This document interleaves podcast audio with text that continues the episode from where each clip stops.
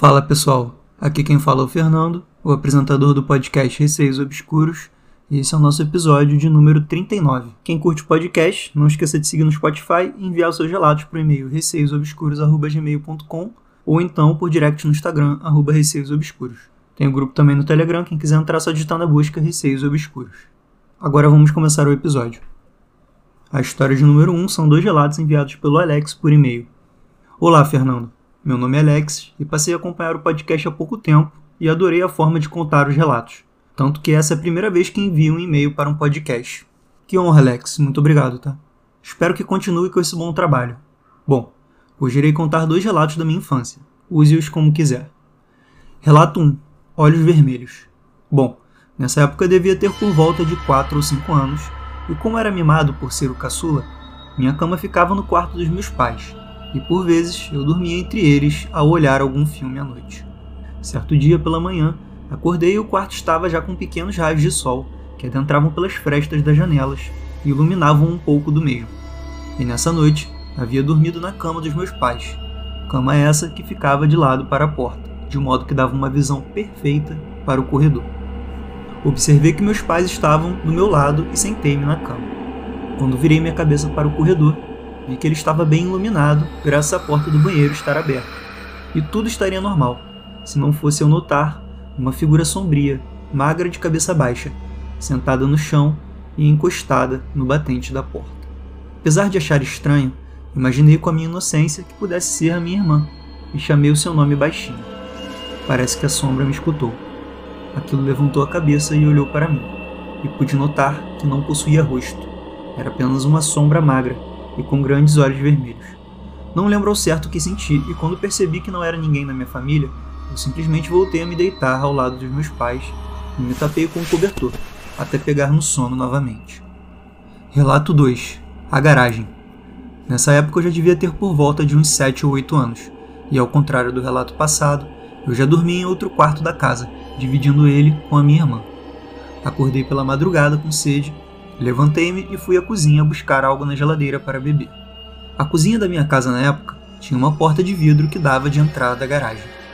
À noite eu não gostava nem de passar pela cozinha e muito menos ir na garagem quando minha mãe pedia algo. Sentia como se algo me observasse através da porta de vidro. E não era apenas eu que sentia isso. Minha avó também sentiu o mesmo e já havia até mesmo visto alguns vultos na garagem coisa que eu só fui saber tempos depois. Enquanto bebia minha água, ficava de olho na porta, sempre com a sensação de estar sendo observado, com medo de ver algo. E bom, foi justamente isso que aconteceu. Vi um rosto branco de alguém alto surgir do outro lado da porta e se aproximar da mesma.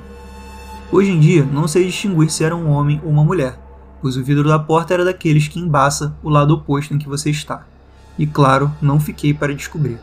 Larguei o copo e fui correndo para o meu quarto. Me deitei na cama, me cobri em algum momento da madrugada acabei pegando no sono. Acabei não contando para ninguém na época, e seja o que for aquilo, aparentemente não saiu da garagem, e para o meu bem, não me seguiu até o quarto. Esses foram os meus relatos de infância. Espero que tenham gostado. Depois de crescer, as aparições não pararam, e se quiser, envio os outros relatos qualquer hora. Sucesso, cara! Alex, muito obrigado aí por enviar os seus dois relatos e pelos elogios feitos ao podcast também. No primeiro relato, entidades que não possuem rosto são bem recorrentes aqui no podcast, como se elas não tivessem traços, né, nem nariz, nem boca. Esse, por acaso, que você citou, me pareceu mais um Shadow People mesmo, que era uma sombra, mas com grandes olhos vermelhos. Deve ter sido bem assustador. Sorte que você estava ali no meio dos seus pais, né? Se você estivesse sozinho, possivelmente você nem teria conseguido dormir nessa noite. E já no relato 2, você viu um vulto atrás da porta que tinha um rosto branco e bem alto. Assim como sua avó também viu esse vulto e tinha essa sensação de presença de alguém ali, me parece muito que tinha alguma entidade ali na sua garagem que assombrava as pessoas. Mas como você mesmo disse, ela nem saiu da garagem, então tá valendo, né? Imagina só se ela atravessa a porta assim e bota a cabeça para dentro. Seria bem pior. Ainda bem que a sua porta era fosca, né? E não dava para ver quem é que tava do outro lado. História de número 2, O Berro. Foi enviado pela Mari por e-mail. Oi, Fernando. Comecei a ouvir o podcast essa semana e ele está se tornando um dos meus favoritos. Hoje estou mandando um relato que aconteceu na minha adolescência, em 2018. Eu estava voltando da casa da minha avó, depois de uma festa familiar, e já eram onze e pouca da noite. No carro só estavam a minha mãe, que dirigia, meus dois irmãos no banco de trás e eu no banco do passageiro. A estrada da avenida estava escura e quase totalmente vazia. Só passavam um ou outro carro que iam na direção oposta a qual estávamos indo. O que era bem normal, por conta daquele horário e por ser um feriado. O rádio tocava uma música bem animada, enquanto eu observava o carro passar por diferentes ruas. Foi quando eu ouvi um grito, ensurdecedor, vindo de uma das ruas escuras, e fiquei em choque em ouvir aquilo. Mil e um cenários de assassinatos passavam pela minha mente, e até cogitei em ligar para a polícia para relatar o acontecido, já que poderia se tratar de um assalto ou agressão. Mas quando olhei para minha mãe e irmãos, que estavam muito calmos, estranhei, e então perguntei: Vocês ouviram isso? Então meu irmão respondeu confuso: Isso o quê? Parecia que só eu havia escutado aquele grito, e até pensei que fosse uma coisa na minha cabeça, por ser tarde e eu estar cansada. Mas esse pensamento logo se foi quando eu escutei o grito, pela segunda vez em outra rua. Não era possível que fosse um humano, afinal o carro estava a pelo menos 60 km por hora. Não era possível ouvir o mesmo grito em dois lugares tão distantes ao mesmo tempo. Foi então que eu ouvi uma terceira vez, já em outra rua, e decidi aumentar o som do rádio e ignorar tudo o que aconteceu até chegar em casa. Quando cheguei em casa, meu gato estava me esperando na porta e não saiu do meu lado até eu dormir. Muito obrigado pelo relato, Mário. Dizem que os gatos são seres sensitivos. Possivelmente ele sentiu ali que você ou estava assustada ou tinha alguma aura estranha ali em volta de você e ele ficou perto para te fazer companhia. Ou então foi simplesmente uma coincidência e seu gato costumava fazer isso mesmo. Mas achei curiosos esses gritos que você ouviu. Se fosse coisa da sua cabeça, possivelmente você ouviria com certa frequência esse tipo de grito. Como você não me disse nada sobre isso, eu vou considerar que você só ouviu esses gritos nessa situação. A minha questão seria: se fosse uma entidade de fato que tivesse dado um grito ali, ela estaria seguindo o carro a 60 por hora? Porque estar em três lugares diferentes, até para a própria entidade, eu acho que seria bem difícil, né? Ou ela estava ali seguindo o carro e gritando, não sei. Mas deve ter te deixado muito amedrontada. Ouvi um grito muito alto e ninguém em volta de você ouvir. A ponto de você achar que tá ficando maluca, né? De que foi coisa da sua cabeça. Mas acho e espero que não seja esse o caso, Mari. e agora vamos pro relato de número 3. Doppelganger ou Assombração. Olá, Fernando, tudo certo? Jean Kaiser aqui. O Jean Kaiser enviou o relato no episódio 37. Acho que era o Voz na Escuridão, né?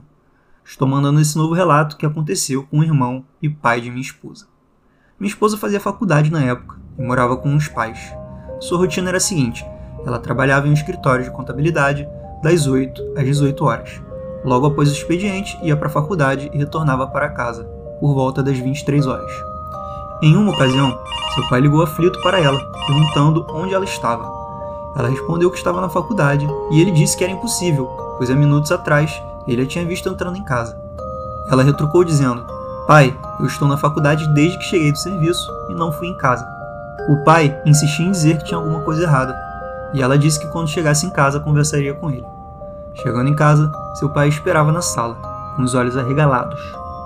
Minha esposa então pediu para que ele contasse a história toda desde o começo. Então seu pai disse que estava sentado no sofá, assistindo televisão como de costume, quando ele ouviu a porta abrindo. Pela visão periférica, viu minha esposa entrando e passando diretamente para o quarto.